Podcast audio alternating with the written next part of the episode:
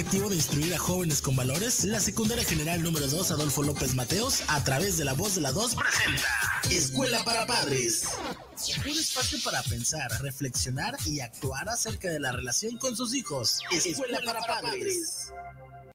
La Escuela Secundaria General número 2 Adolfo López Mateos tiene el honor de presentar a el licenciado Ernesto Parga Limón, experto universitario en antropología de la familia de la Universidad de Málaga, España, máster en ciencias para la familia de la Universidad de Málaga, España, con un diplomado en orientación familiar y profesor con más de 25 años de experiencia impartiendo diplomados, cursos y conferencias en tema de valores, familia, logoterapia y tanatología.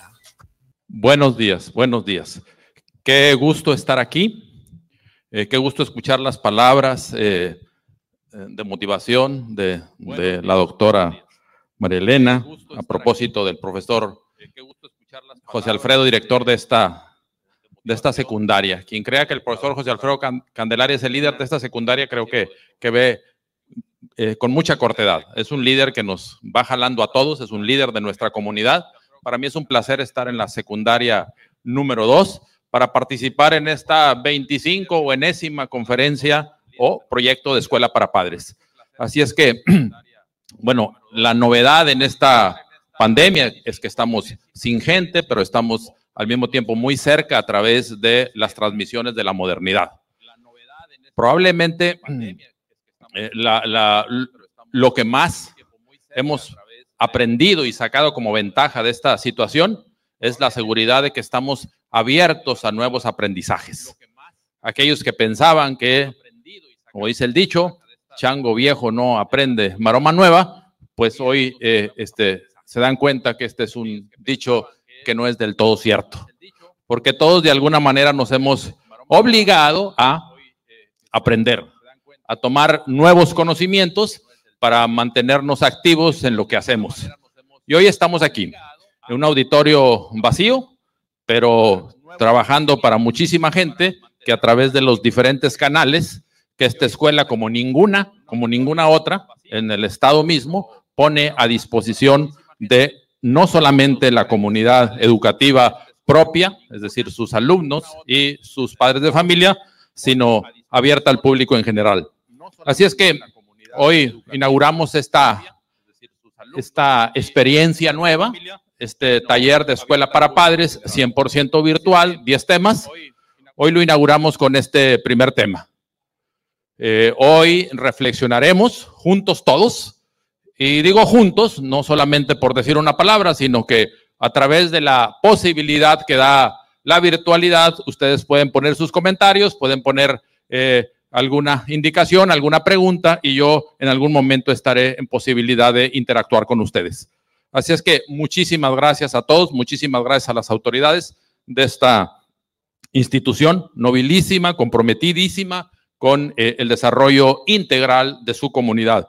Gracias también a todo el apoyo técnico eh, que está aquí para eh, que mi participación sea posible. Muchísimas gracias de todo corazón. Pues hoy vamos a hablar de de la persona.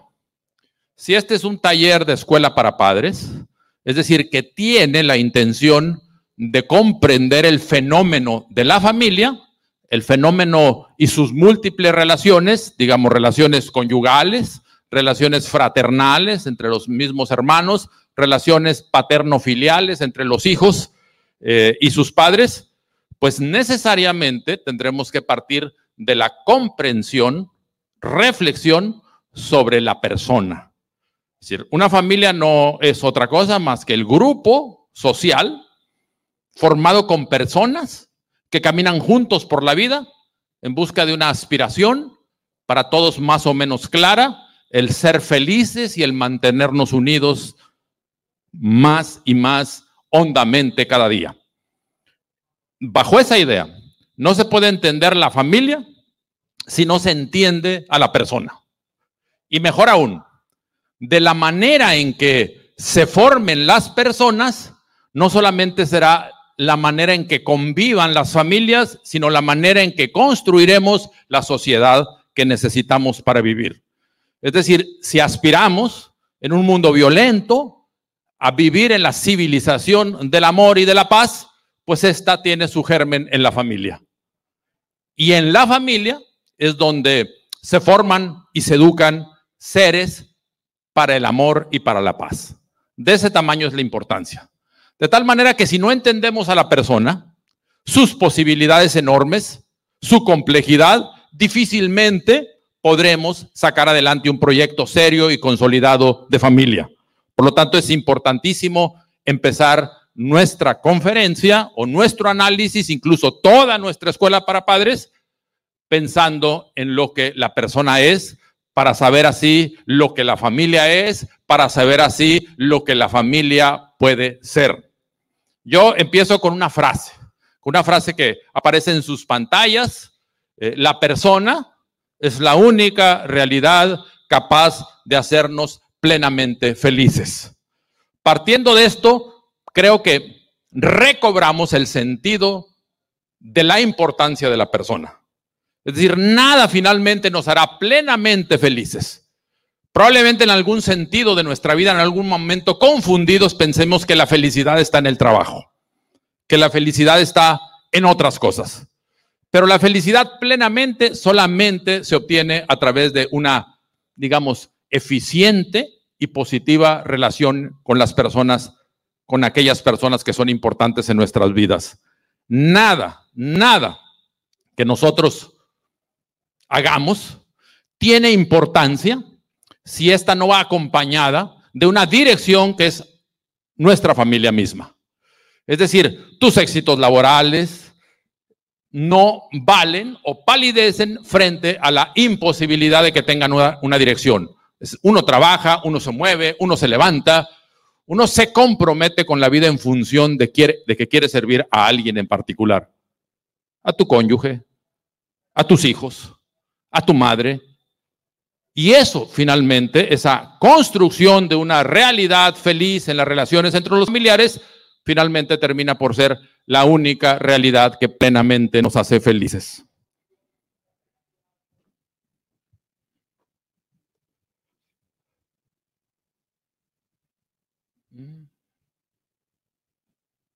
No me da el cambio. No sé si le puedas cambiar desde aquel lado. Muy bien. Ahí está. Empezando con este análisis, para resaltar la importancia de la persona, quiero traer un poquito de historia, solo un poquito de historia.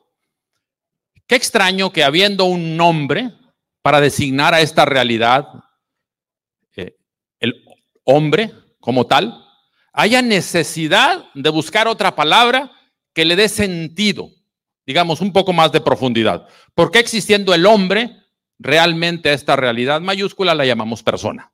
Un poco de historia y un poco de etimología, nada más, solamente para encumbrar la realidad de la persona en la dimensión en la que tiene que estar, como la más alta realidad y el empeño total de nuestras vidas, servir a esa realidad llamada persona. Pues fíjense que la palabra persona tiene una etimología, tiene un origen que tiene que ver con la palabra personare. Personare no es otra cosa más que la máscara que utilizaban los actores en la Grecia antigua, la máscara que utilizaban los actores para las representaciones de sus comedias o de sus tragedias y que tenía una función, no solamente ocultar el rostro del actor, sino permitirle que su voz proyectara ya que esas máscaras tenían una especie de amplificador, digamos, una membranita que al hablar se movía y permitía que la voz se hiciera más grande. Personare, máscara, pasó con el tiempo a significar lo relevante, el personaje principal, el personaje principal de la obra. De la misma manera que el personaje principal de nuestra vida somos nosotros. De la misma manera que el personaje principal de nuestros empeños son nuestros hijos, nuestro cónyuge. Persona supone algo que merece atención, calidad, respeto, veneración, por su importancia. De la misma manera que a las cosas valiosas se les cuida de alguna manera, a la persona, realidad más alta, reclama y merece por sí misma un trato de excelencia. De entrada, entonces, cuando a mí porque la vida así lo dispuso, se me deposita la responsabilidad de un niño, estoy frente a una realidad altísima, inconmensurable en su valor, que me compromete a actuar en función de esa realidad tan grande. Pongo un ejemplo. Si a mí me regalan un cuadro valioso, una pintura clásica, me obligo a cuidarla. Me obligo a cuidarla, es decir, la relación entre aquello valioso me exige a mí un compromiso en función de mi actuación. Yo no puedo tratarla porque faltaría el respeto como si fuera cualquier dibujo de cualquier persona. Es una obra de arte. Bueno, pues las obras de arte, todas, todas juntas, los museos enteros, todos, todos juntos, palidecen ante la importancia de una sola persona. Es decir, por tu hijo das la vida entera. El universo vale la pena, merece, el universo todo tiene significación en tu vida porque hay una persona, digamos, que lo reviste, que lo adorna con su presencia. Esto puesto en términos sencillos, uno tendría que pensar, ¿me es posible la vida sin aquellos a quienes amo tanto? ¿Puedo imaginar un día, solo un día siquiera, mi vida sin la existencia a mi lado de estas personas? La respuesta es rotunda y absolutamente negativa. No, no. Es decir, es tanta su importancia, tanto su valor, que condicionan prácticamente mi vida y mi proyecto de felicidad. Mi felicidad no existe al margen de esas personas. Por lo tanto, tengo que procurar el mejor de los cuidados, el más atento cuidado, el más delicado. La razón de mi existencia, probablemente de mi ser madre de familia, de mi ser padre de familia, está especialmente vinculado a cómo trato a mis hijos. Si respeto esa grandeza, ese personaje central en la historia de mi vida, esa realidad tan grande ante cuya existencia mi vida cobra un sentido y lo pierde absolutamente en su ausencia. Todos lo sabemos en este tiempo de pandemia, lo difícil que ha sido para muchas gentes la pérdida de los familiares y por lo tanto muy complicado entender y encontrarle un sentido a su vida.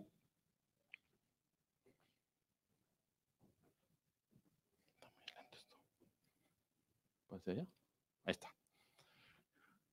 Continuando el viaje, en este momento lo único que podemos adelantar es la exigencia de entender en nuestra cabeza para luego trasladar a nuestro corazón la concepción clara de la importancia y grandeza de la persona humana.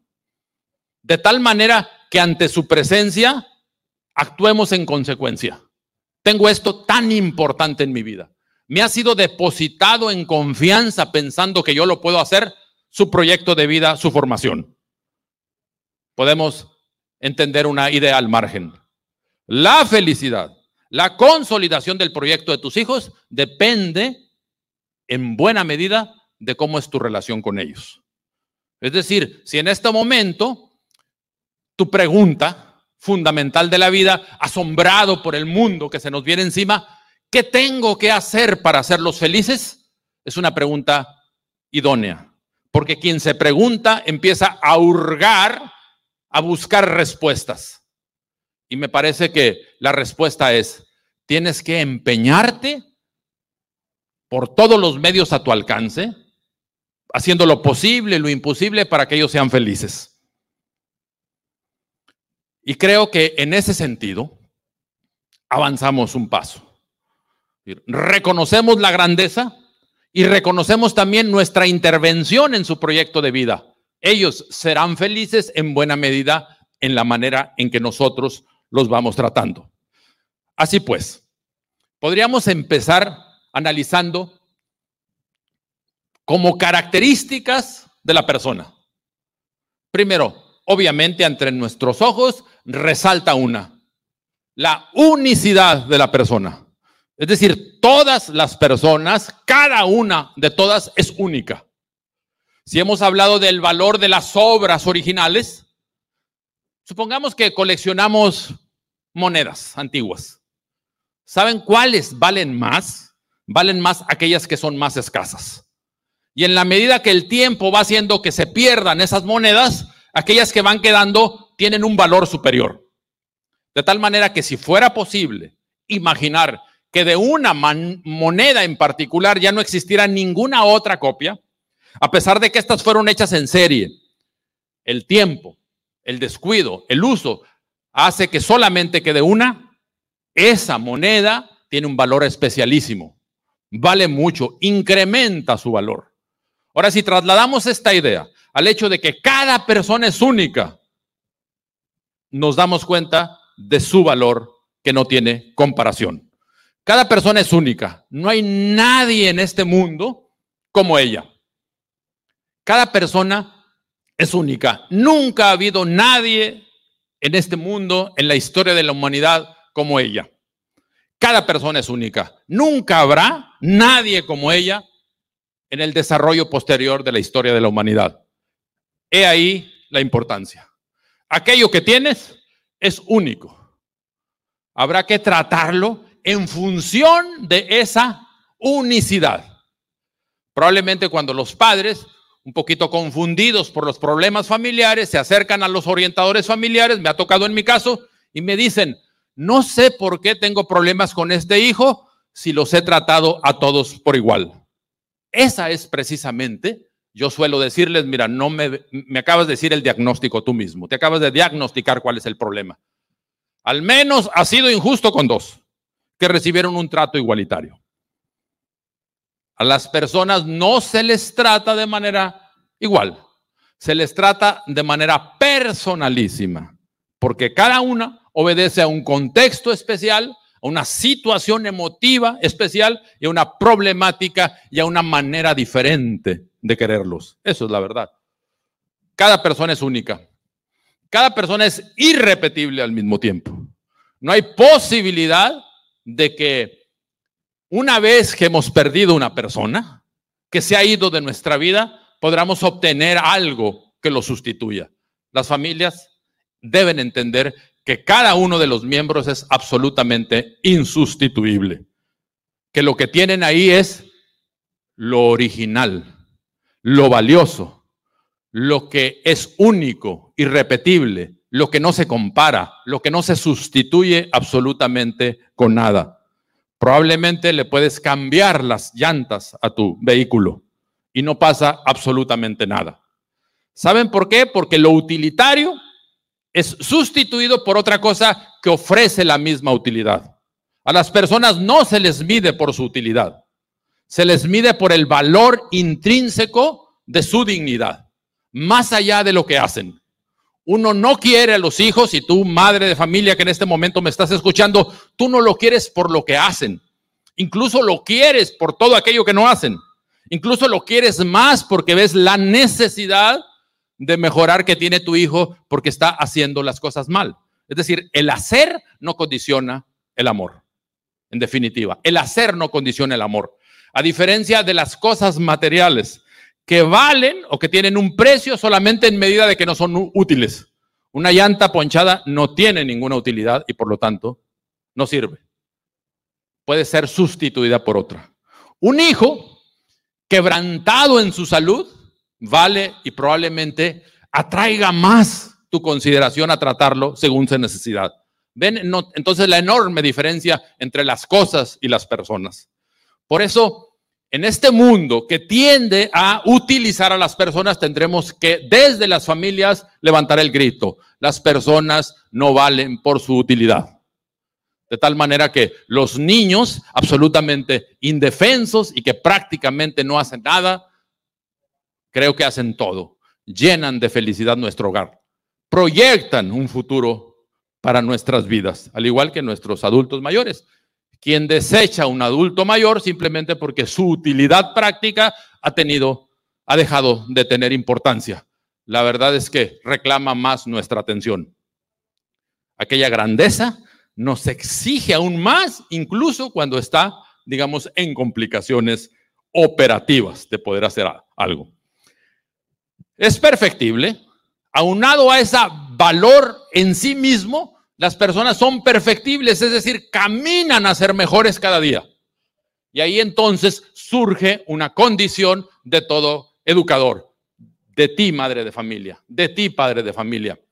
Poner las condiciones para que la perfección sea posible, para que tus hijos se estén moviendo desde el lugar en donde se encuentran, suelo decir, desde la apatía, la flojera, hasta la actividad que busca servir y amar a otros, desde la ignorancia hasta el saber, es decir, esa es la perfección, dejar la ignorancia para tener luz en nuestras vidas, dejar la apatía para tener capacidad de servicio en función de nuestro proyecto educativo y del proyecto de felicidad de los demás.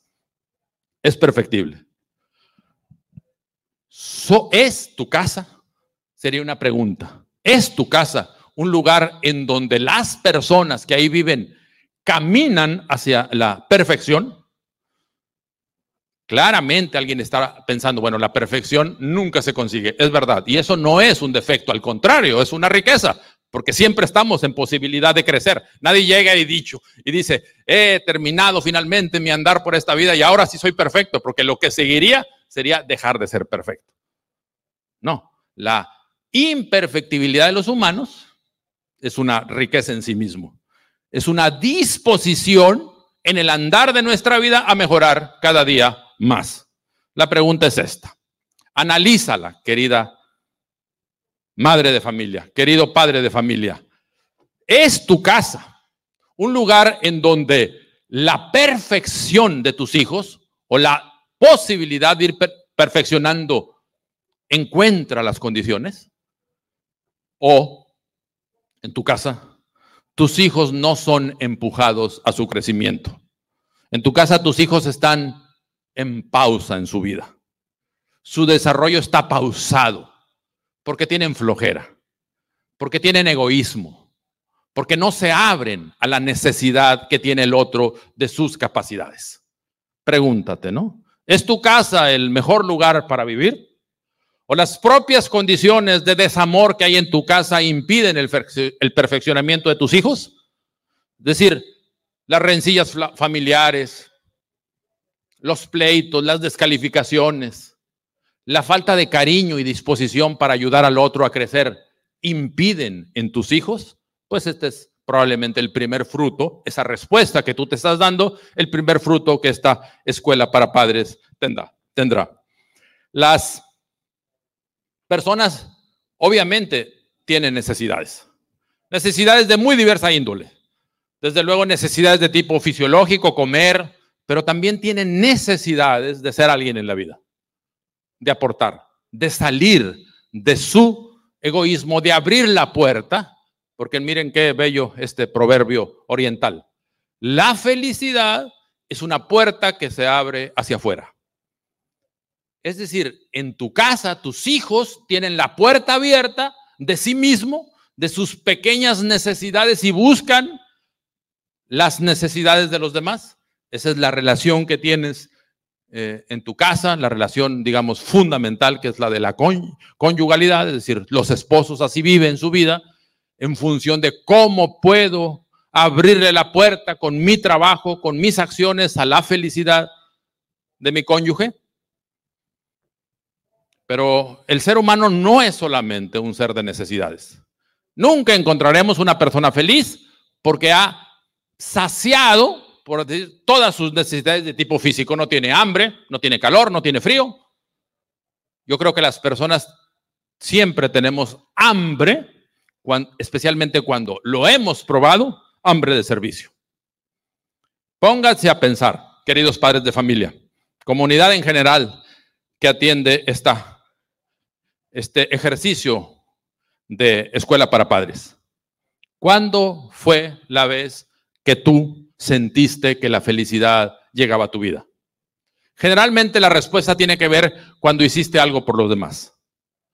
O cuando los demás hicieron algo que tuvo que ver como resultado de tu esfuerzo. Cuando tus hijos se graduaron, ¿cuántos esfuerzos significó eso en tu vida, no? Cuando tu hija se casó, mejor aún cuando nacieron tus hijos, cuando de por medio iba el mayor esfuerzo, no poner tu propia vida para traer otra al mundo, Si te fijas, la felicidad no está en que me den, sino en cómo doy, de qué manera. En el tiempo que recientemente estamos viviendo, viviendo esto que llamamos la modernidad o la posmodernidad, nos han inyectado un veneno que se llama hazlo tú, tú te lo mereces. Primero tú, sé feliz. Nadie puede dar lo que no tiene, etcétera, etcétera. Creo que atenta contra el principio lógico de la vida, porque nuestra realidad es esa.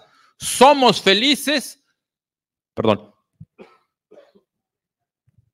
somos felices cuando abriendo la puerta nos olvidamos de cierta manera de nosotros mismos y vamos al encuentro del otro para aliviar sus necesidades. El hombre es no solamente un ser de necesidades, la mujer no solamente un, ser de necesidades, tu hijo de secundaria no es solamente un ser de necesidades, es fundamentalmente un ser de aportaciones. Así es que ponlo en juego, sacúdelo, confróntalo y dile, tienes un montón de capacidades que pueden servir para que los otros sean felices. Involúcrate en la vida familiar, participa, no solamente esperes y tiendas la mano a ver qué se pone sobre ella para ti. Ofrece, participa, involúcrate en el proyecto de felicidad de los otros. Yo creo que un marido podría plantearse esta idea en los siguientes términos. ¿Qué tengo que hacer? Yo, ¿qué tengo que hacer para que mi mujer sea cada día más feliz? Ahí está, si usted se fija el movimiento hacia, es hacia afuera. Es la puerta que se abre hacia afuera. ¿Qué tengo que hacer yo para el proyecto de felicidad de mis hijos? Pero si esto se da en todos los sentidos, es decir, el marido piensa lo mismo, la mujer piensa lo mismo, los hijos piensan lo mismo, ¿cómo le ayuda a mi mamá para que mi mamá sea feliz? La mamá piensa, ¿cómo me desvivo por ellos para que ellos tengan un proyecto de futuro? Es decir, es la manifestación perfecta que el hombre es fundamentalmente feliz a través de la felicidad de los demás. Una puerta que se abre hacia afuera. Una puerta que se abre hacia afuera. El hombre es por lo tanto, eminentemente social. Hoy, como consecuencia de esta pandemia, estamos un poco aislados. Habrá que recuperar ese contacto. Los monjes o los árabes del desierto son la excepción a la regla. Las personas necesitamos no solamente eh, recibir cosas de los demás, sino fundamentalmente, repito, aportarlas. Y para eso necesitamos a las demás personas. Esas personas hacen que tu felicidad sea posible. Qué bien te sientes cuando das. Piénsalo, ¿no? Qué bien te sientes cuando recibes a una persona. Qué bien te sientes cuando alguien te solicita una ayuda y tú estás dispuesto y en capacidad de dársela con mucho gusto. Claro que sí, cuenta conmigo. Es decir, nos movemos hacia el otro al mismo tiempo que avanzamos hacia nuestra propia felicidad. Esa es la verdad. Esa es la realidad de la vida auténtica, que no nos cuenten mentiras. Nada de que primero yo, porque seguramente el problema del primero yo es que te quedarás en ti, enamorado de ti mismo de alguna manera, ¿no? Capaz de amar y ser amado. Esa es la persona. O sea, su valor, digamos, deslumbrante, atrapa la vista del otro. Es decir, mi vida es susceptible de ser amada por los demás. Y cuando yo me siento amado, me plenifico también de cierta manera.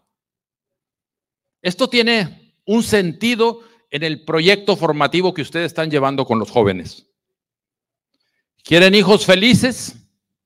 ¿Quieren hijos con una autoestima como hoy se pretende mucho, no? una autoestima sólida, quieren hijos seguros que salgan al mundo, que no vayan temerosos, que crean en sus propias capacidades y que digan, yo quiero hacer esto, alcanzar una carrera universitaria, soñar con un puesto de trabajo importante. Sus hijos necesitan como condición sentirse amados. Sentirse amados. Es, digamos, el primer elemento que otorga la seguridad que los hijos necesitan para salir al mundo y conquistarlo, por llamarlo de alguna manera. Un hijo que se siente amado es aquel que recibe de su madre y de su padre expresiones como tú puedes, hijo, adelante, claro que sí. No estás solo, está tu familia atrás de ti. Creemos en ti, en tu capacidad. Lamentablemente, en el fragor de la vida familiar, muchas veces nuestras palabras son en el otro sentido. ¿Qué puedo esperar de ti? Si eres un flojo, si eres un burro, si nunca haces nada. Palabras de muchas formas en realidad son destino. Las palabras son destino. De alguna manera, la visión educativa correcta de una madre y de un padre es adivinar aquello que puede ser. Sí, hijo, tú podrás. Lo que haces es valorar la riqueza profunda de tu hijo, entender todas sus capacidades y adivinar que esas, si encuentra el camino correcto, van a tener un destino feliz y los hijos van a crecer. Pero si los hijos crecieron en un hogar lleno de autoritarismo, regañados, sin voz, sin voto, sin posibilidades, salen a la calle temerosos, cualquiera los regaña, cualquiera abusa de ellos. El peor castigo para un padre autoritario es que sus hijos terminen siendo obedientes de cualquiera porque lo único que aprendieron en su casa es a bajar la voz y a bajar la cabeza. Proyecta en tus hijos ese amor. Siempre digo esto, porque me parece importante. Que tu amor por los hijos no se quede en tu corazón palpitante. Los padres de familia me dicen, es que quiero tanto que ni siquiera puedo expresar una palabra, pues exprésala. Amor que no se manifiesta en palabras y en acciones como abrazos, es un amor infecundo. Ellos saben que lo quieren no es suficiente. Ellos saben que los quiero no es suficiente.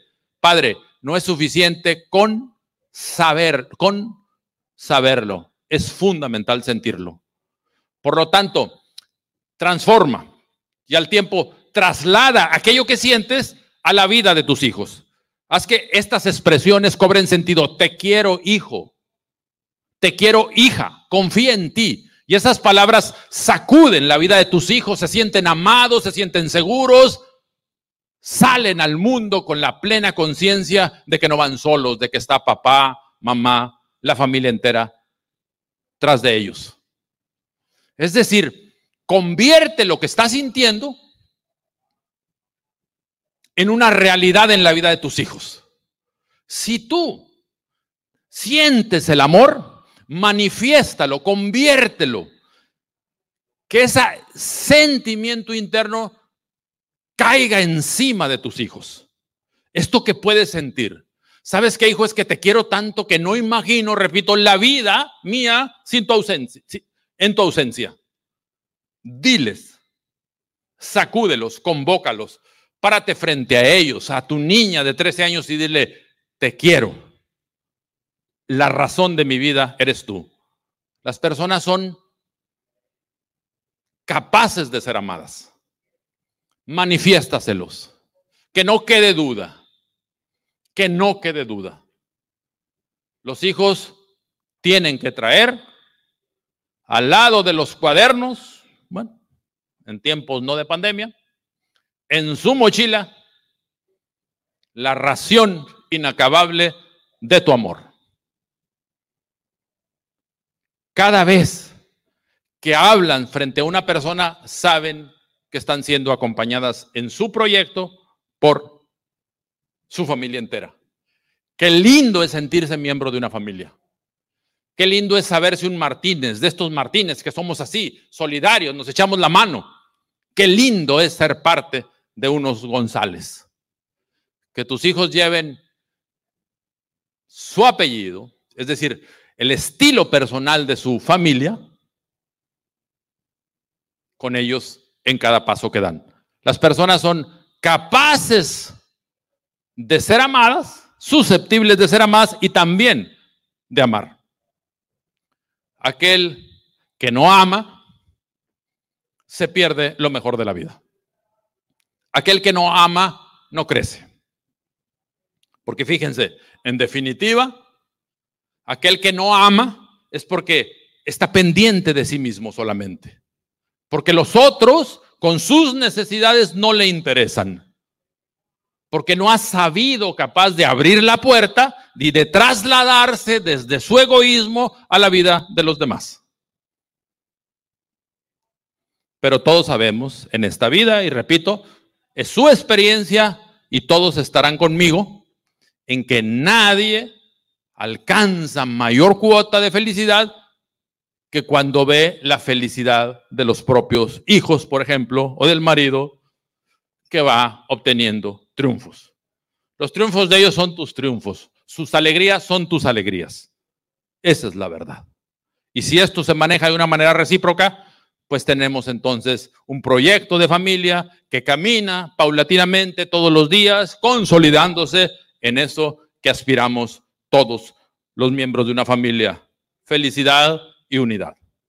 Así queremos estar, juntos siempre. Ese es nuestro proyecto.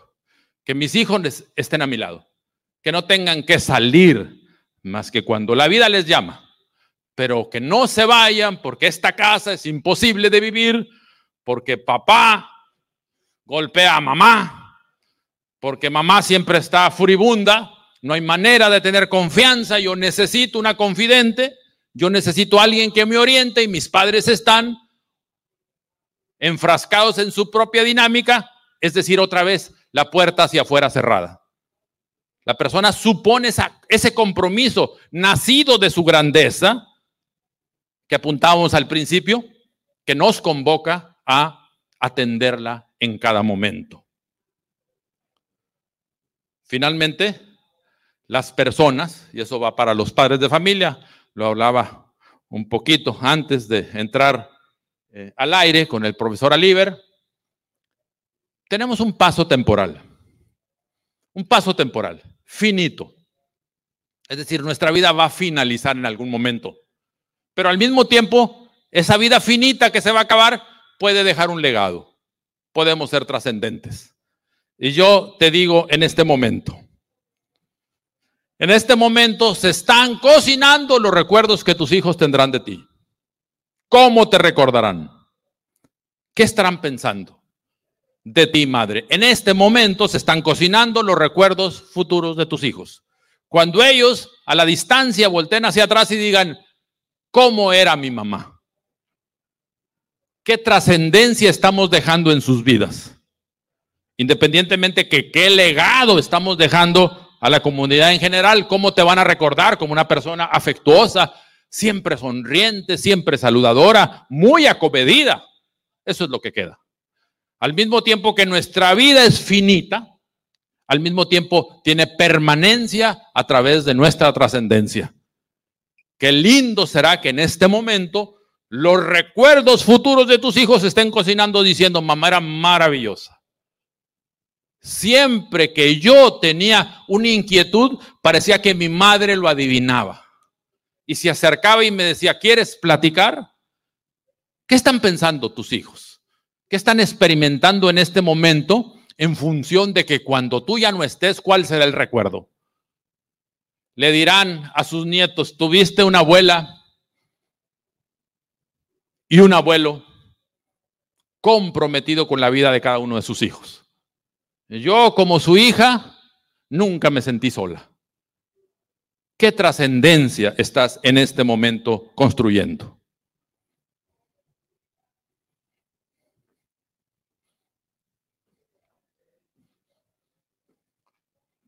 Creo que le di dos veces. Voy, voy. Aquí los problemas técnicos. Ahí está. Creo que adelanté muchísimo de un jalón.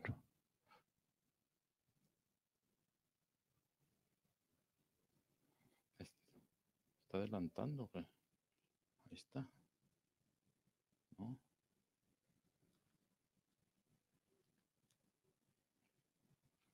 A ver, este, ¿le, puedes mover, ingeniero, por favor? Porque le doy hacia atrás y avanza, avanza hacia adelante.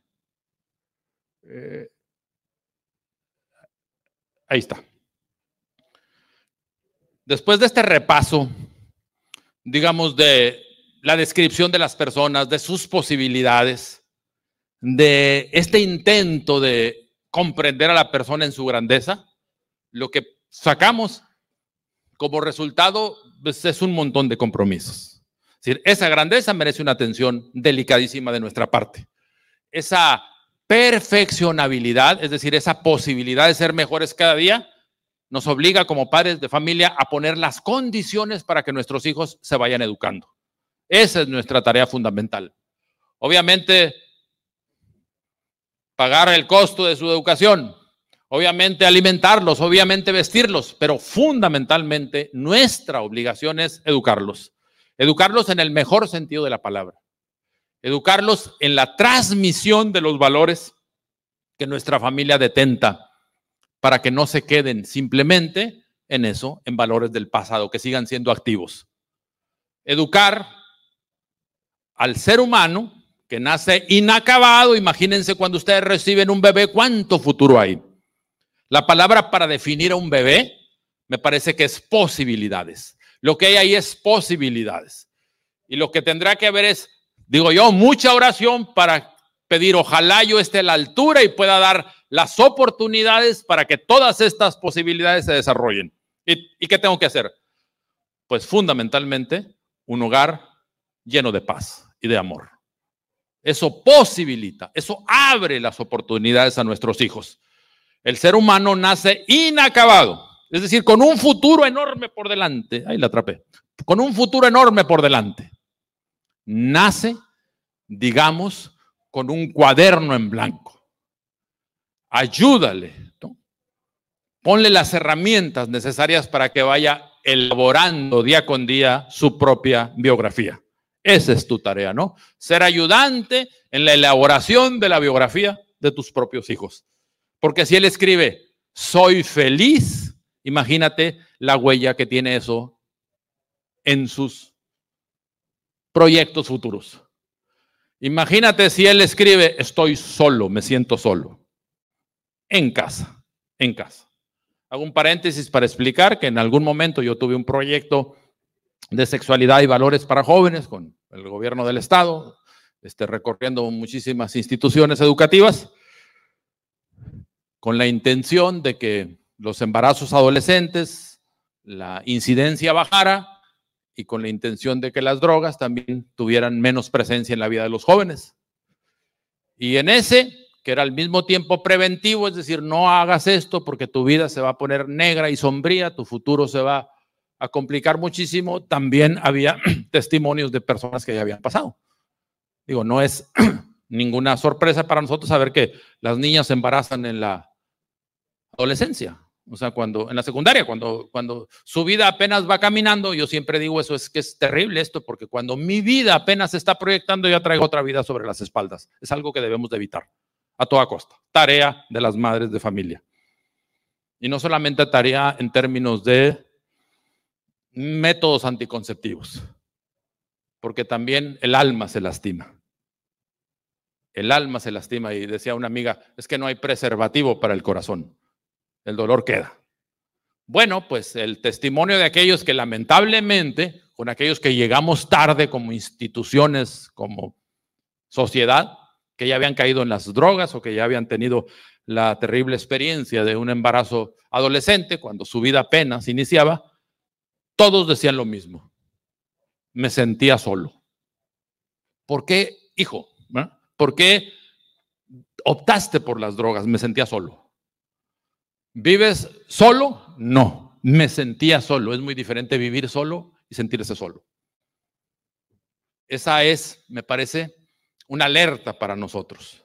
Aún dentro de la casa. Aún viviendo en comunidad, ¿tus hijos se sienten acompañados o se sienten solos? Y esto es una experiencia rotunda de una estadística aplastante. Los muchachos que se meten en problemas se sienten solos. Y ahí tú te preguntas, tú te preguntas, ¿cómo hago la transmisión de mi amor? Ese amor que siento, por eso yo les digo que no se quede ahí. Ese amor que yo siento lo traslado a su vida de tal manera que ellos se sienten amados y que quien se siente amado no se siente solo. que sea tu casa el mejor lugar para vivir, suelo decir, donde las personas se sienten queridas, amadas, impulsadas, proyectadas hacia un futuro mejor, hacia crecer, hacia su perfeccionamiento, que es una de sus condiciones. En la antigüedad se decía que educar es darle al cuerpo y al alma toda la perfección de que son, son capaces. Es decir, no solamente nos abre otra vez el panorama, darle al cuerpo lo que necesita, obviamente vestido, casa, sustento, sino también al alma. Es decir, el alma requiere su atención. No hay atención mejor cumplida que la plena seguridad de sentirse amado.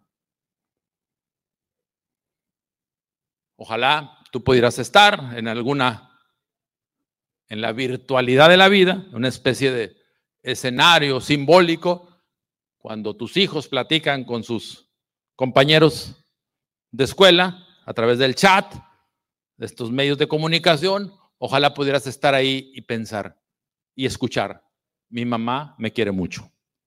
Y en ese momento yo te diría, tienes más posibilidades de que tu hijo y tu hija conviertan su vida en un proyecto de felicidad. Cuando yo, a manera de testimonio, me di cuenta que la pregunta que rondaba en mi cabeza y en mi mujer, ¿qué tenemos que hacer para cumplir seriamente con esta responsabilidad? Asombrados frente a la grandeza, es que cuando te llega un niño lo que ves es la vida misma, las posibilidades todas. ¿Qué voy a hacer para que esto, belleza, esta belleza se convierta en una realidad? Ojalá tenga la capacidad para hacerlo crecer y no para interrumpir su crecimiento. ¿Qué tengo que hacer? Me preguntaba. ¿Qué tengo que hacer? Pues de ahí se desprenden en la experiencia varias reflexiones. Una es ser bueno. Porque si soy bueno, ellos aprenderán de eso para su vida. ¿Qué significa ser bueno? Ser ordenado, ser leal, ser fiel, ser responsable, es decir, vivir esas experiencias de la vida que son necesarias para ser felices. Si quieres y pretendes un hijo feliz, tendrás que entender que tienen que desarrollar las virtudes necesarias que les permiten crecer en el mundo, que les permiten crecer en el mundo. Vean ustedes, vamos al futuro. Y está tu niña, Leticia, tu niña querida, ¿no? Con sus 13 años. Teresita, con sus 14 años, en segundo de secundaria. ¿Cómo la ves en 10 años? ¿Como una chica responsable, decente, que proyecta su futuro y que quiere seguir creciendo y desarrollándose? Pues ¿sabes de dónde lo va a aprender? De tu casa, de ti, de ti. Es decir, ser bueno significa ser bueno para ellos, porque todos tenemos conciencia de esto, es una verdad universal, todos van a estar de acuerdo conmigo. Los valores se muestran. Los valores se transmiten a través de la propia vivencia de ellos. Es decir, muéstrales en tu propia vida aquellas cosas que ellos necesitan para ser felices. Si tú logras chicos comedidos, ellos van a tener un desarrollo feliz en sus trabajos, ¿verdad? En sus propias vidas conyugales futuras, porque qué bien es un marido que se hace responsable de su posición y ayuda a la familia y no solamente exige ser atendido. Decía mi abuela, le decía a mi madre en el proceso de educación de sus hijos, cuando yo estaba pequeño solía escuchar esto. Haz, Rosa, así se llamaba mi madre, haz, Rosa, que tus hijos quepan en cualquier parte. ¿Y saben quiénes caben en cualquier parte? Los niños que sonríen, los niños que se acomiden, los niños decentes, los niños que no roban, las niñas. En ese sentido, buenas, pero la bondad la aprendieron en casa. Por eso es tu casa el mejor lugar para vivir, no solamente en armonía, que es muy importante, sino en educación real, ¿verdad? Educación real. Porque educar a los hijos es transmitir en la propia persona los valores. Así como entendemos claramente que si un niño ve leer a su madre, querrá leer. Así como vemos que si un niño ve cambiarle la llanta al carro, quiere ayudar. De la misma manera, si ve un padre acomedido, leal, fiel, honesto, responsable, generoso, así querrá ser él. Y con ello, tus hijos cabrán en cualquier parte. ¿Quién no cabe? El niño egoísta, ¿verdad? ¿Quién no cabe en ninguna parte? El niño que no se acomide. El niño tramposo. El niño soberbio, que le falta humildad. Eso no cabe en ninguna parte.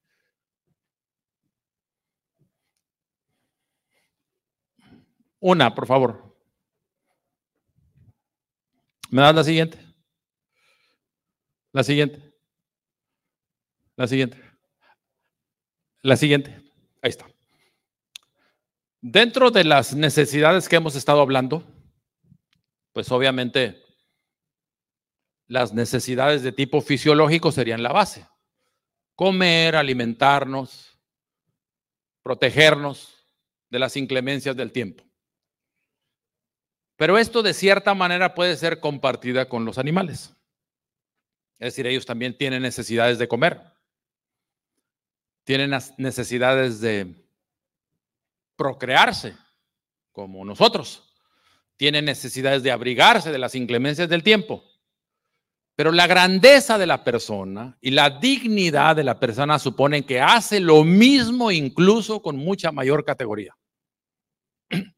No es lo mismo comer sobre un bote de basura, como hacen los perros. Por eso cuando vemos a una persona que la vida la ha llevado a un nivel de desgracia que está haciendo eso, ¿no? Nos choca. Nos duele mucho ver una persona sobre un bote de basura intentando encontrar algo para comer. Es señal de que el mundo va mal. Porque miren, la comida, que es para los animales un mero elemento de sustento y de defensa de su vida, para nosotros es eso y es al mismo tiempo alegría de compartir. Ese elemento que es tan fisiológico en la persona toma una categoría. Desarrollamos un arte culinario, pero fundamentalmente desarrollamos un servicio de atención. Qué bien se siente cocinar para los demás. Y uno se llena de alegría. A mí me gusta mucho la metáfora de la cocina, pues obviamente porque soy muy dragón, porque aquel que cocina se cansa, pero aquel que cocina es feliz, viendo cómo de su esfuerzo los demás son felices. Y esa es la metáfora de la vida, ¿no? Cuando yo me canso, es decir, gasto mi vida en función de los demás para su provecho, soy feliz. Nosotros no tenemos con solamente tener una manta sobre nosotros para protegernos de las inclemencias. Hacemos un hogar de una necesidad tan elemental. Por eso cuando vemos a alguien durmiendo bajo un puente en una ciudad, sobre unos cartones y tapado con una mancha, con, una manta muy vieja, algo nos duele en el corazón.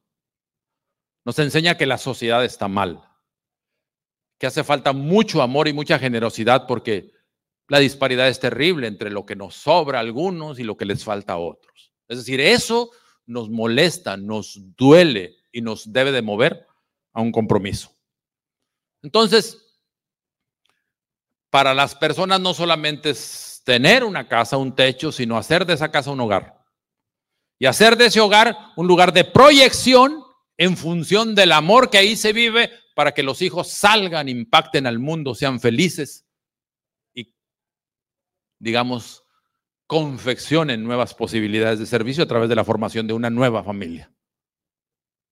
ven ustedes cómo cualquier comparativo, ¿no? Perdón que diga esto, eh, eso de, perrijo, por ejemplo, ¿no? Es, es, una persona es una persona.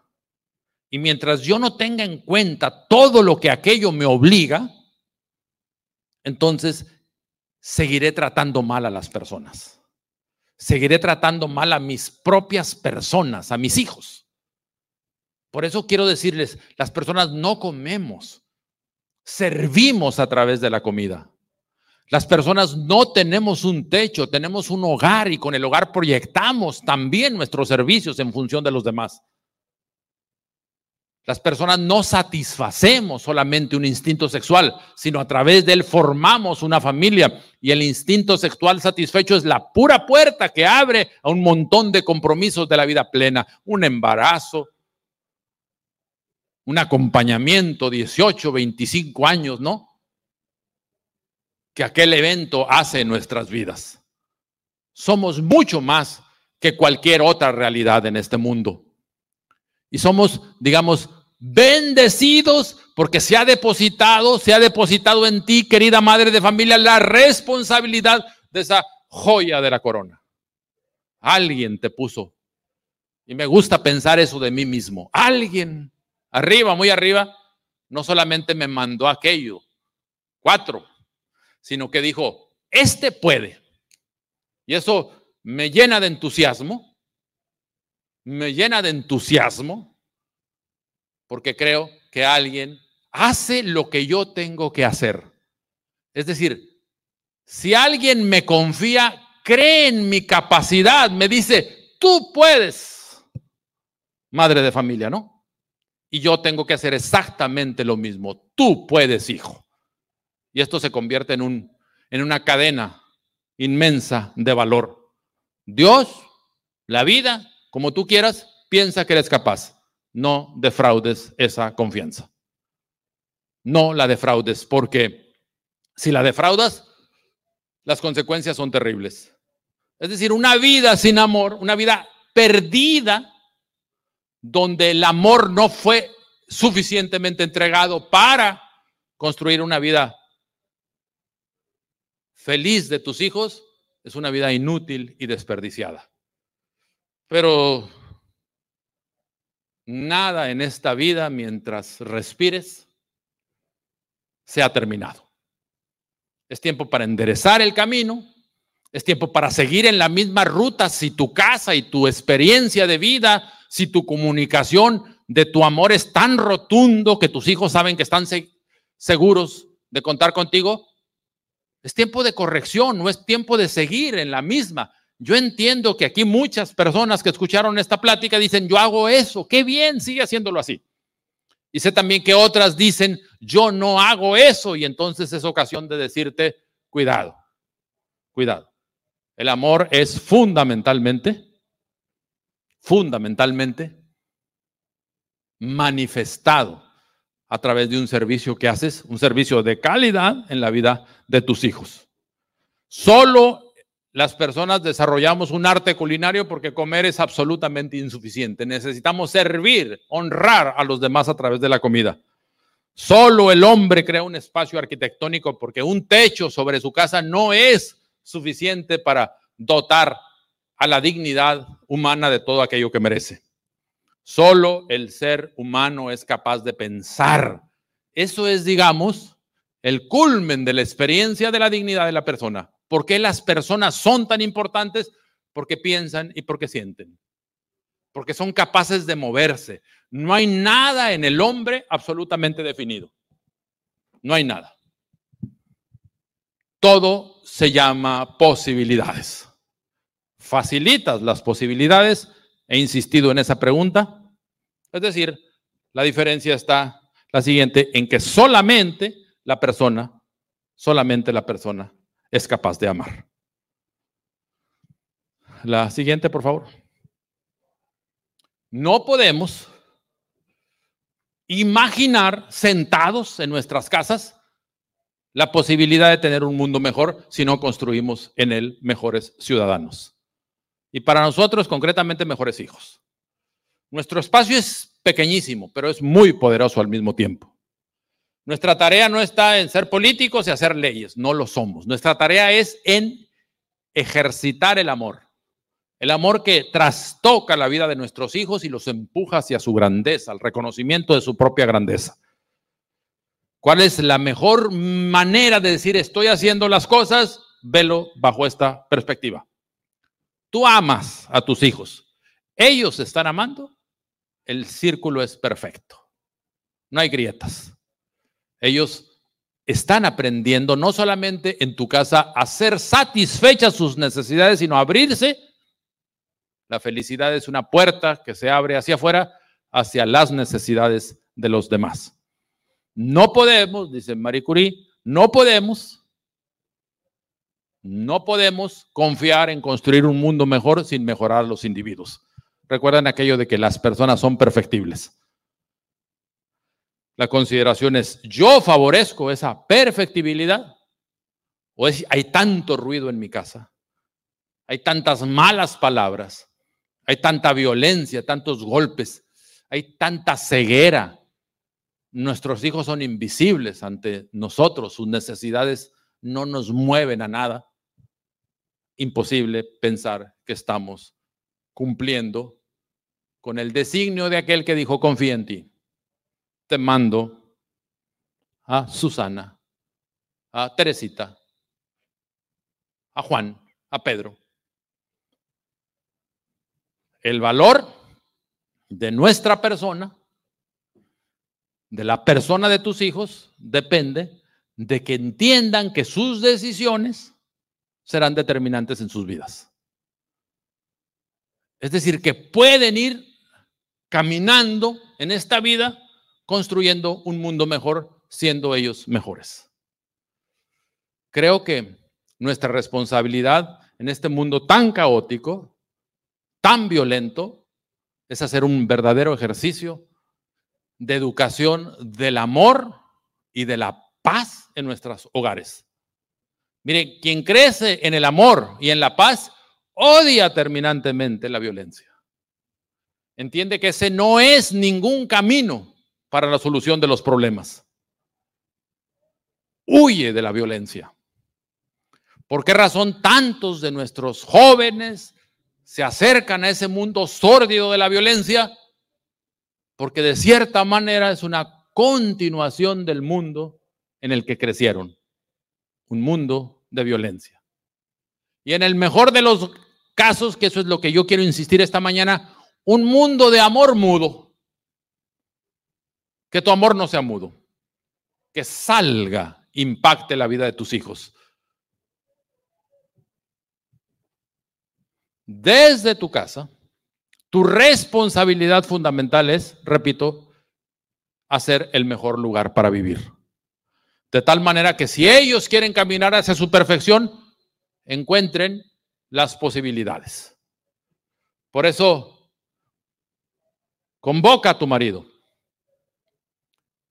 Por eso, esposo, convoca a tu esposa. Si ves que hay una falla ahí, si su proyección de la vida es complicada, si lo que muestra es falta de cariño, falta de paciencia, falta de amor, convócalo, porque el resultado sin amor es terrible en la vida de las personas. No hay posibilidad de alcanzar la felicidad cuando uno no se siente y no se sabe amado. Muy complicado. Siguiente. Cuando se trata entonces de personas, de personas que les pones tu nombre en este momento, te pido este ejercicio, ya no pongas personas, sino pon Juan, cuando se trata de Juan, de Ricardo, su palabra es posibilidades. Todo el horizonte abierto, todo el mundo para llegar a cualquier parte. Todo es posible si están dadas las condiciones. Las condiciones son tu propia bondad manifiesta. Él necesita ser responsable, que te vea responsable. Y probablemente el acto de responsabilidad más grande que tiene todo padre de familia, yo, es amar a mis hijos. es el más grande. La palabra es posibilidades. Es entender a la persona como un ser libre fundamentalmente. Es decir, que no tiene ningún tipo, especialmente cuando es amado, ningún tipo de condicionamiento. Nada lo limita, es posibilidad pura. Puede llegar hasta el límite de sus mismas deseos. Pero tenemos que entender que este hecho de educar, que es lo que hoy nos convoca como apertura de esta escuela para padres, es decir, tenemos que tener esta idea. Nuestras personas queridas que forman parte de nuestra familia son muy valiosas y por lo tanto necesitan un ambiente adecuado, como el cuadro aquel al cual le coloco el mejor de los marcos. ¿Cuál es el marco? El marco se llama tu familia. Tu familia tu familia con tu esposo, tu familia sola como madre que empuja en la vida desde su condición de madre soltera, pero es tu familia.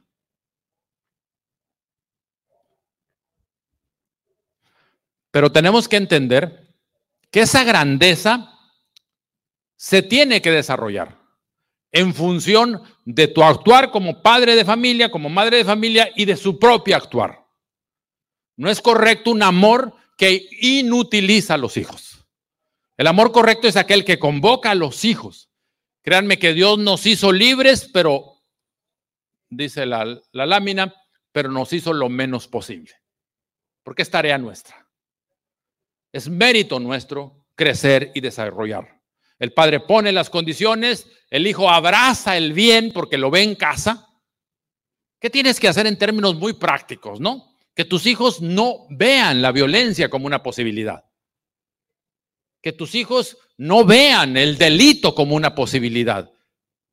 Que en el fondo de su corazón repelan esas actitudes, las rechacen, porque lo que han vivido los llena de plenitud.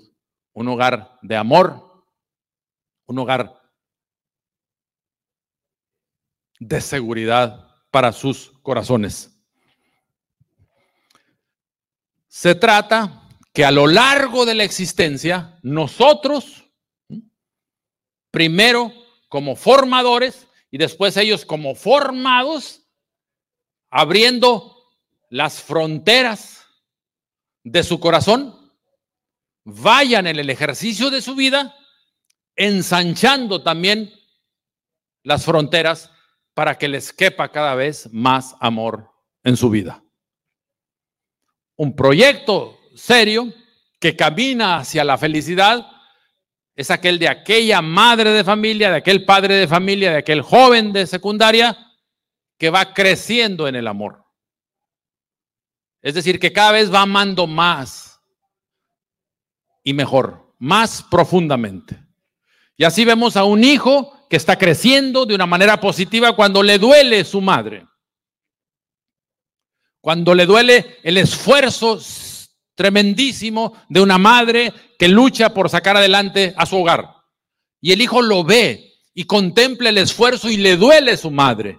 Ese hijo ha salido de sí mismo para contemplar la grandeza que hace su madre en su vida y entonces actúa en consecuencia. Educar es, desde nuestra perspectiva de padres de familia, transmitir los valores. Educarse desde la perspectiva de los hijos es ir aprendiendo a ensanchar las fronteras de su corazón para que cada día les quepa más amor en su alma. Alguien dirá, para que te quepa cada día más Dios en la vida. Porque Dios es amor. Así que si necesitas en este momento, querido, acercándome al final, si necesitas en este momento una especie de termómetro para saber si caminas bien en tu vida, es decir, si voy bien, si puedo disipar las dudas y el dolor que me produce la incertidumbre de saber si estoy haciendo lo correcto, te diré, hay un termómetro para medir eso. Es que tu amor sea capaz de engendrar el amor en tus hijos. Pero si eres una madre consentidora, papachadora, que dices, yo lo quiero tanto y no les pido absolutamente nada, creo que hay un error.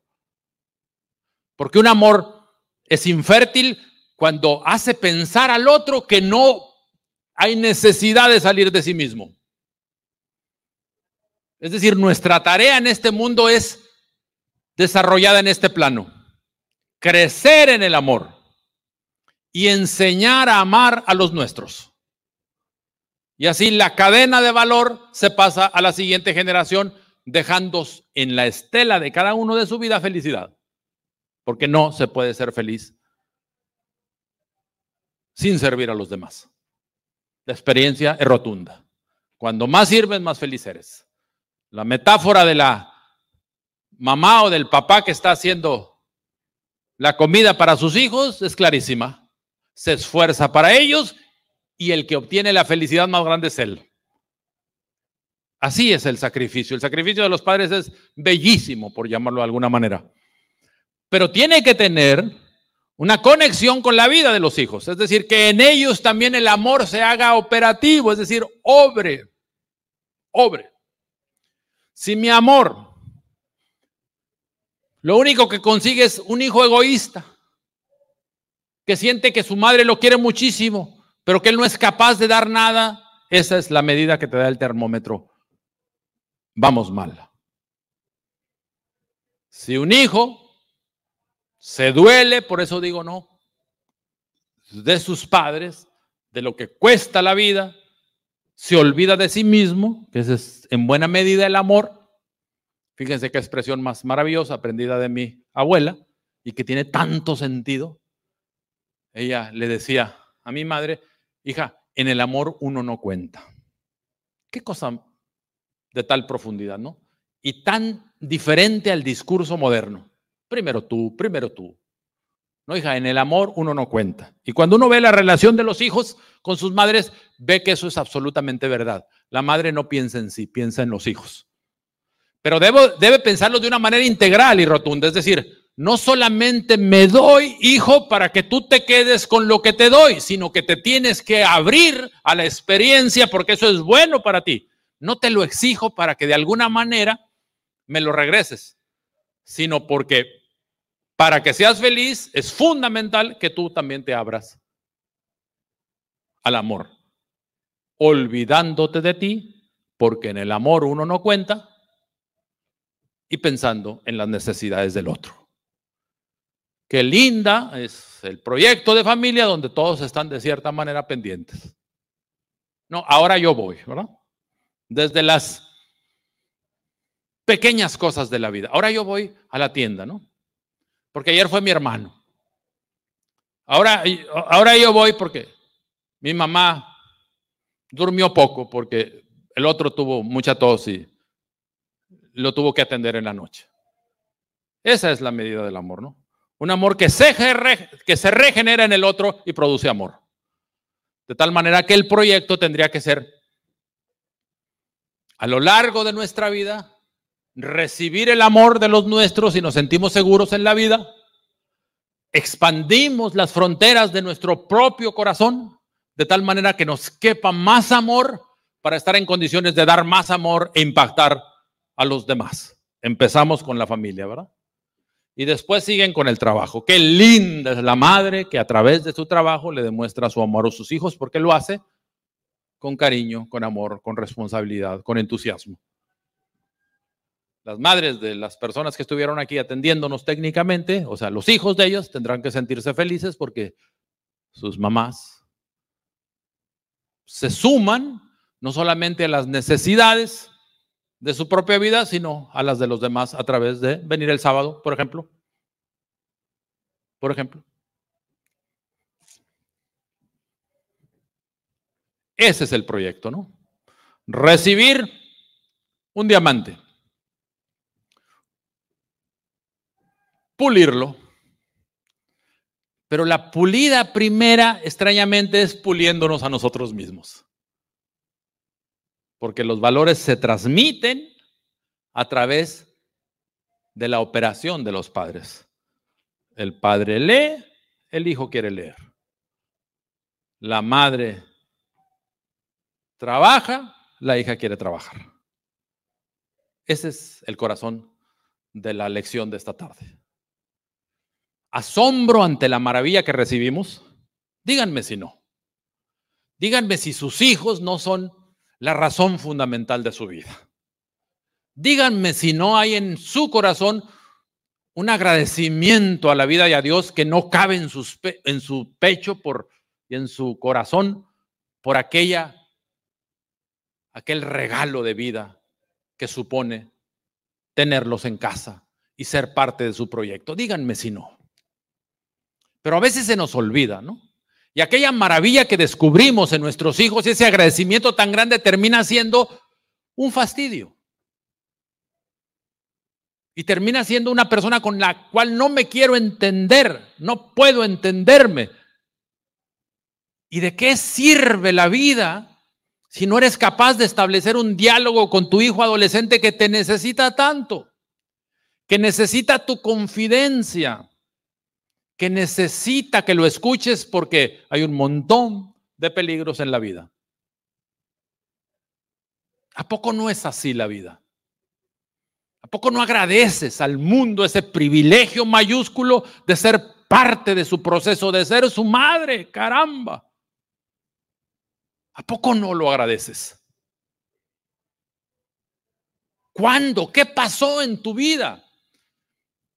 Que aquel bomboncito que recibiste se tornó y que te hacía tan feliz se convirtió en alguien con el cual ni siquiera puedes hablar y esto va también para el cónyuge. ¿Qué pasó en el Inter del deslumbramiento del amor con tu esposo y la realidad actual, tan lejana en el amor y tan llena de complicaciones porque es el ejemplo que estás dando a tus hijos. ¿Qué pasó ahí? Por eso yo toda esta clase la quise dedicar a solamente una cosa, a que recuperes la conciencia de la plena grandeza de la persona, que te convoca a la excelencia, a ser mejor, porque esa persona te reclama en su originalidad, en su valor inconmensurable, reclama de ti todos tus esfuerzos y reclama que hagas de él también un ser para el amor, alguien que abre la puerta de su vida porque allí está la felicidad, que no te cuenten y tampoco que te digan que tu situación actual, si no se parece a esta que yo estoy proyectando, proyectando es una situación definitiva. Rompe lo que el desamor ha dejado en tus vidas. Rómpelo.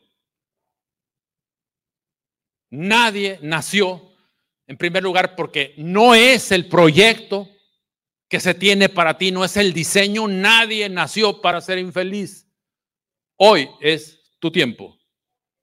Hoy necesitas romper el desamor y empezar a caminar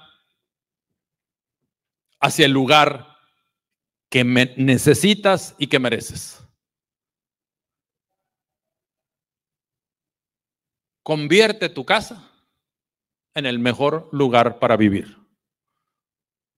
Haz del servicio en todas direcciones el motivo y el motor fundamental de la vida familiar.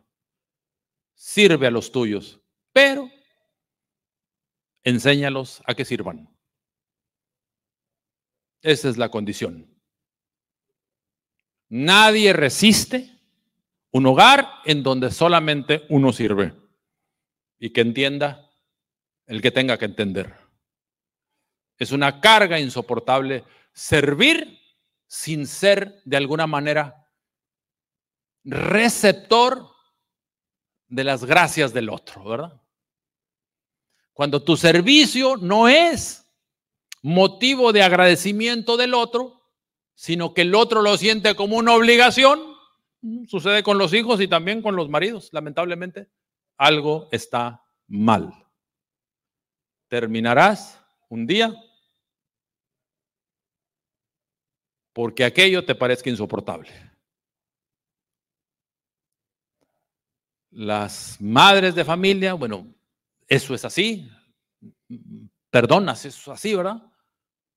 Tienen la labor de educar a los hijos, pero muchas veces tienen que empezar con educar al marido, porque aquello no camina solamente en una dirección. Así es que convócalo, convócalo al amor, porque como lo quieres tú, quieres que sea feliz. Y el que no da, el que está encerrado en su egoísmo, pobre de él. No tiene ni siquiera idea de, que, de la felicidad que el amor otorga y del servicio que se convierte en plenitud en tu corazón. El egoísta, el que está pide y pide, ni siquiera se imagina. Ese es su problema. Tiene los ojos cerrados ante la grandeza del amor y ante la grandeza de las personas. Enhorabuena a todos. A todos. Muchas felicidades por dar este paso en sus vidas de buscar un momento para reflexionar sobre lo único realmente valioso en sus vidas, que es su proyecto familiar, que es su contribución a la felicidad de sus hijos. Enhorabuena, primer tema. Nos esperan nueve temas más, intentando con ello revertir el proceso de soledad en el interior de los hogares o intentar proyectar eso que estás haciendo muy bien para que siga haciendo de esta manera. Enhorabuena. Muchísimas felicidades. Mi nombre es Ernesto Parga. Búsquenme por favor en las redes, ernestoparga.com. Allí tengo escritos, videos, algunas cosas. Gracias a todos ustedes. ernestoparga.com. Saludos. Gracias.